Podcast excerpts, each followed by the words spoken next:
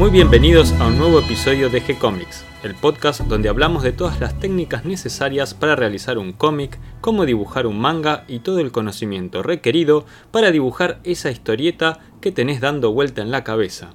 Nuestra intención, y la de todos los que hacemos G-Comics, es colaborar con aquellos que estén interesados en avanzar, en progresar, en mejorar en su formación como dibujante de cómics. Y hoy me acompaña Mario Borken. ¿Cómo estás, Mario? Hola, ¿cómo estás, Gonzalo? Perdona que estoy resfriado, pero es la época. Estamos entrando eh, al invierno, ya los primeros fríos, y bueno, vamos cayendo unos cuantos.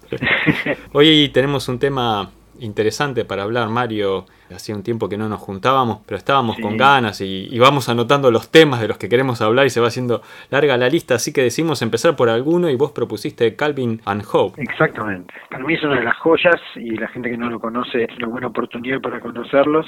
Calvin y Hobbes de Bill Watterson.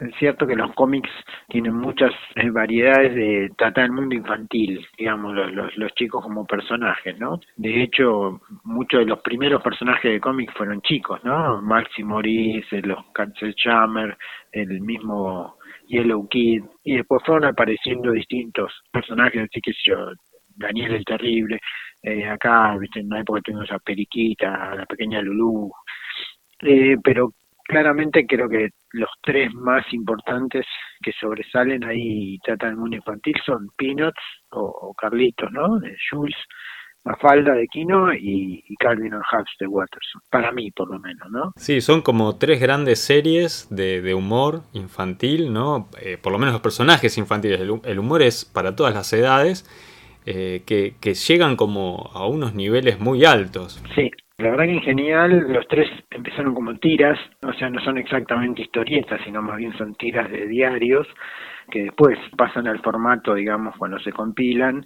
Eh, los tres comparten, digamos, ciertas cosas, son ligeramente parecidos y diferentes. Creo que Peanuts es el primero que logra ese impacto. Peanuts por ahí es el más, para mí, ¿no? El más este, poético por ahí para mostrar esa la calidad del mundo infantil, Mafalda eh, un poco más costumbrista y crítico y cínico, y el de Watterson me parece el más intelectual, también en parte por la formación ¿no? de Bill Watterson. Bill Watterson estaba directamente influenciado, no si conoció Mafalda, pero seguro por Peanuts y las primeras tiras americanas, especialmente, qué sé yo, Little Nemo, Pogo, no sé si te acordás de, esa tira. Sí, y una de sus preferidas también es Crazy Cat. Crazy Cat de Harriman, sí, que son tal vez los, los máximos exponentes así en creatividad, ¿no? De la, de la tira diaria norteamericana, lo que son más artísticos, por así decirlo.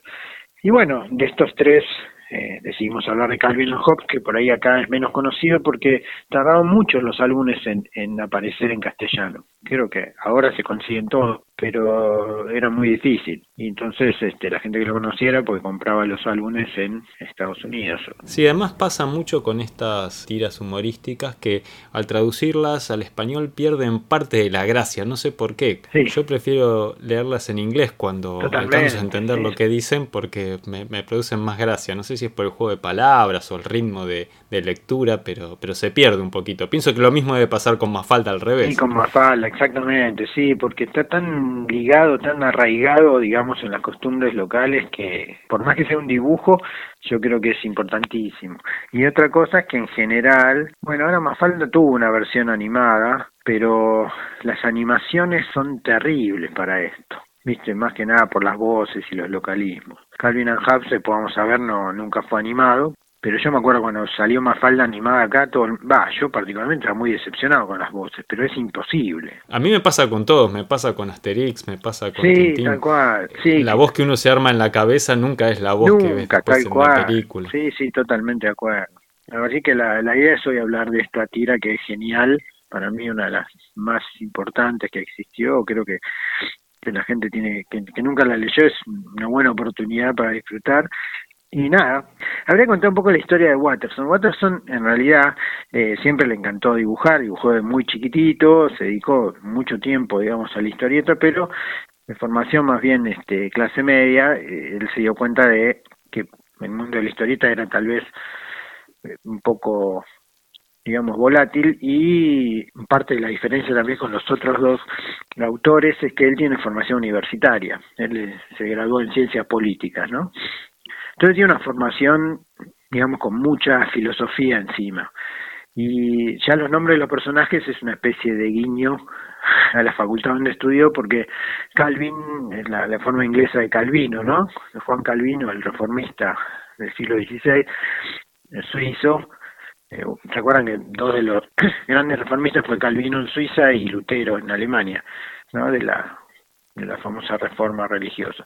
Y eh, Hobbes, que es el tigre de Calvin, porque Calvin es un chiquito de seis años y tiene un tigre de peluche que se llama Hobbes, está en honor a Thomas Hobbes, ¿no? El, un filósofo inglés, filósofo social inglés del siglo XVII, que escribió Leviatán. Y un poco también el carácter está un poco ligado a eso, porque Calvino, un tipo megalómano, un tipo creyendo, o sea, un tipo con bastante bastante digamos este, intensidad y Harps era básicamente un cínico no que tenía una visión bastante negra de la humanidad y es más o menos lo que los dos personajes tienen.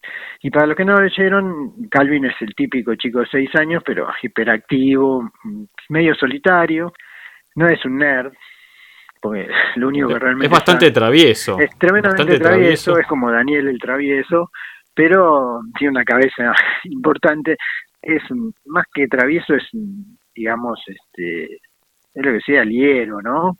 O sea, genera miles de problemas al mismo tiempo, es un tipo que no puede dejar solo en la casa. Hace algunas cosas terribles a los pobres padres a veces, ¿no? Pobre padre lo vuelve loco. este, tiene un conocimiento, pero increíble sobre dinosaurios, es lo único conocimiento. Y el resto le importa todo, nada. O sea, no es un chico es un chico que tiene de todo no porque está muy ligado a la televisión más o menos me acordar a mí cuando era chico o sea siempre prendió la televisión pero por otro lado juega muchísimo afuera.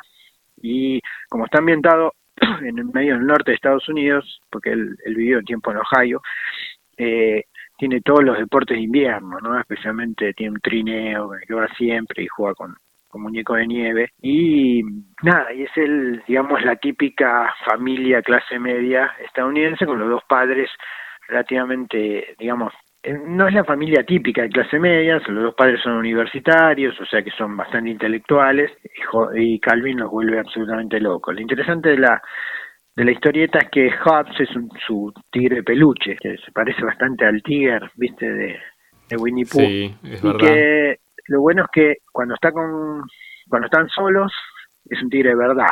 Cuando solo cuando hay otra gente, digamos Hubs está con su figura de tigre chiquitito de peluche, lo cual me parece genial. ¿no? porque habla un poco del universo fantástico de y siempre te deja dudas si realmente no es así. Claro, a mí me parece que Watterson juega con eso todo el tiempo, con que el lector comparta, que sea cómplice de la fantasía del niño de Calvin, que además es, eh, además de que, como vos decís, es muy activo y es eh, un chico muy práctico, porque siempre está en movimiento, al mismo tiempo es eh, muy imaginativo y por momentos se va de la realidad y él, se arma una realidad imaginaria. En eso me hace acordar un poco al personaje de, Miguelito de Mafalda, que viste que por momentos estaba en medio de la clase y él se estaba imaginando otra cosa, estaba en otro mundo. Sí, sí, sí, o Felipe, sí. Claro, Felipe, perdón. Felipe. Sí, sí, sí, tal cual. De hecho, él está en el colegio, que le importa todo tres cominos y está siempre viviendo en su mundo y él arma la fantasía y, y ahí Watterson es un genio del dibujo. Creo que Watterson es de los tres que mencioné el de lejos mejor dibujando, porque dibujar cualquier estilo. Y bueno, él se imagina toda fantasía. Él tiene como dos o tres personajes que cada tanto son recurrentes, que él se convierte, ponele, en un astronauta que es Spaceman Peace Piff, que tiene aventuras interplanetarias, tiene un superhéroe, no sé si lo viste, es Stupendous Man, que es muy cómico. No, ese no, sí lo vi cuando se convierte en eh, Spaceman. Spaceman sí, tiene otro, Stupendous Man, y después tiene, de vez en cuando aparece como detective, por ejemplo le ponen un problema en el colegio y dice, esto es trabajo para Tracer Bullet, ¿no? Que es la trazadora, que es un detective privado tipo Sam Spade o, o Marlowe, y que es también muy divertido. Y nada, entonces él tiene un mundo imaginario muy, muy, muy fuerte, eh, especialmente en general ligado a la ciencia ficción, a los dinosaurios, este, y eso le da, le permite a, a tener rienda para hacer unos dibujos fantásticos, especialmente en las ediciones de color dominicales, ¿no? Que ahí es donde da más rienda suelta al, a su creatividad. Y aparte tiene cosas fantásticas, porque un día Calvin siempre tiene cosas raras. Un día se despierta y no hay gravedad. Entonces todo, todo el mundo está patas para arriba. Otro día desaparece el color. O es, plano y no tiene tres dimensiones y todas cosas así. Un día aparece como una cosa medio cubista. Todo el mundo se vuelve cubista. Y, y la verdad que es genial, genial. Esa es una opción. La otra después son las charlas filosóficas que tiene con Hobbes, que son imperdibles, donde filosofan acerca de todo, que por ahí a mí los son los que más me gustan y las que más profundidad tienen, ¿no? Porque la verdad que tiene tiene muchísima profundidad filosófica, te diría. Es cierto, a mí igual las partes que más me gustan son las, las que hacen travesuras y las que él este, lucha contra monstruos imaginarios y que siempre la maestra, sufriendo los padres, sí. los padres sufren las consecuencias. Sí, sí, a los padres lo vuelve loco. No, no, no, es, tremendo. Y los padres también son, hacen lo que pueden, pero bueno, son, tienen bastantes inconvenientes y, tienen sus cosas, ¿no? el padre es muy cínico y, y también la relación con él es, es muy cómica. Creo que, que es, es un logro me parece muy muy bien llevada la serie, los personajes son maravillosos, no tiene muchos personajes porque debe tener cinco o seis, porque están los papás, él, Hobbs, eh, una su vecina, Susie, él está en la etapa a los seis años, que las chicas, por supuesto, son lo peor, entonces de hecho él crea un club, digamos, para mantener a las chicas alejadas, y después tiene un bully del colegio, y de vez en cuando aparecen un, par de personajes más, pero es bueno, la maestra y la, la este, ¿cómo se llama? Roslyn, la, la niñera, que pobre, bueno, tiene una relación bastante traumática. Y la verdad que no, tiene cuántos, 10 ya ediciones de, de las tiras editadas, creo que son 10 libros, yo tengo 4 5. Sí, eh, hay 10 libros, después hay otro con todas las planchas eh, dominicales que si bien están editadas en, en, los 10 tomos que hacen la, la, obra completa, también están editados aparte, hay varias antologías con selecciones. Sí, tal cual. Hay unas cuantas ediciones, pero bueno, él dibujó durante 10 años casi clavados, ¿no? Empieza en noviembre del 85 a editarse y la última tira se edita en diciembre del 95. Sí, tiene dos hiatos intermedios que se toma como un sabático, casi un año, porque la historia de él es interesante. Él eh, tuvo un bastante lío con las empresas, digamos, que los editaban. Calvin and Hobbes es una tira diaria de, diarios y yo creo que si no es la más, es la que una de las que más publicaciones tuvo. Creo que tuvo más de 600 diarios, o sea que tuvo un éxito fenomenal. En más de 2.400 diarios en, todo el mundo. sí, sí, claro, sí. En más de 50 países y de los libros, te estoy hablando hace más de 10 años, llevaba vendidas más de 50 millones de copias. Mirá, no, y cuando saca los primeros libros, ahí sí explota todo y ahí empieza a sufrir la presión de los sindicatos para que monetarice todo y que salgan los personajes, digamos, hacer todo el merchandising. Claro, los muñequitos, las gorritas. Tanto las tiras como las cómics, todo eso es lo que da plata. Y él de ninguna manera quiso, o sea, se puso firme y de hecho no permitió nunca eso, ni animarlo, ni sacar muñequitos, ni tigre peluche, porque él decía, si hacen tigre peluche de Hobbes, ¿entendés? Deja de ser Hobbes. Y la verdad que se mantuvo contra, el, o sea, un tipo que realmente hubiera ganado millones, ¿eh? O sea, hay que tener realmente integridad. Y nada, se mantuvo y también tuvo bastantes problemas con las tiras porque él decía que cada vez le achicaban más las tiras, los diarios, y que eso atentaba contra era un amante de la tira diaria, digamos, él era un amante de esa forma de expresión. Y, él logró con las dominicales que les pusieran media página. Por un momento dado se pelea mal y dice, bueno, no, no lo hago más. Y tuvieron que cederlas. O sea, un tipo que realmente peleó por el sistema. Y cuando dejó, llegó un momento que dijo, bueno, listo, hasta acá llegué, y dejó. Y lo tentaron de todas las maneras posibles para que siguiera y no, un tipo realmente una integridad impresionante y una calidad que no cambió nunca. Sí, vos sabés que, que me llamó mucho la atención, eh, bueno, dos cosas. Una es la, la consistencia, ¿no? De, tanto del dibujo como de la calidad del humor y de la, la continuidad en los personajes durante 10 años. Sí.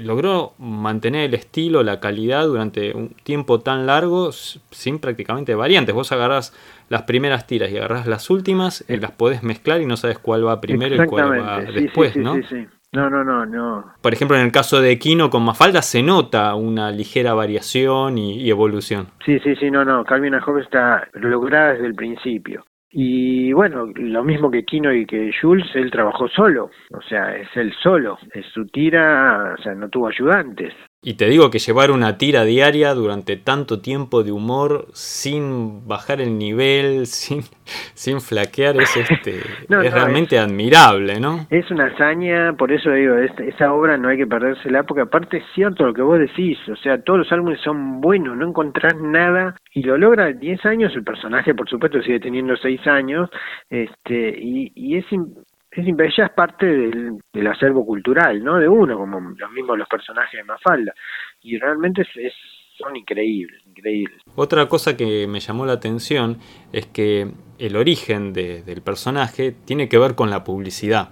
Igual que le ocurrió a Kino con Mafalda. Ah, mira. Él estaba trabajando en una agencia de publicidad, pero detestaba ese trabajo y entonces en los tiempos libres empezó a, tratar de generar eh, esta idea de una tira que la presenta primero a la United Future. Sí, no, le dieron bola. No, no, al principio les, les, gustó la idea, pero le hicieron notar que de esta idea original que él tenía, lo que más se destacaba era el personaje este con el muñeco de peluche, que lo desarrolle, que los ponga como personajes principales, y es lo que él hace. Pero cuando le lleva la versión final, eh, a ellos no les interesa y ahí es cuando aparece Universal Press y sí toma eh, esta propuesta de la tira de Calvin and Hobbes y la lanza que bueno tiene un éxito inmediato. Lo único que creo que él, porque él estaba en ese momento en Ohio, no sé dónde, se, publicaba en todos lados menos en su ciudad me parece. O sea que él al principio no tenía mucho feedback de lo que pasaba porque no, no aparecía en el, en el diario local. Sé que él, él trabajó en publicidad, lo mismo te acordás que hay muchos que han, muchos de los de la BD europea se dedicaron a la publicidad antes de pasar al cómic, incluido Negocini, que acá trabajaba en una agencia de publicidad. Ese tener bastante cruce en distintos ambientes creo que le da también profundidad a los personajes.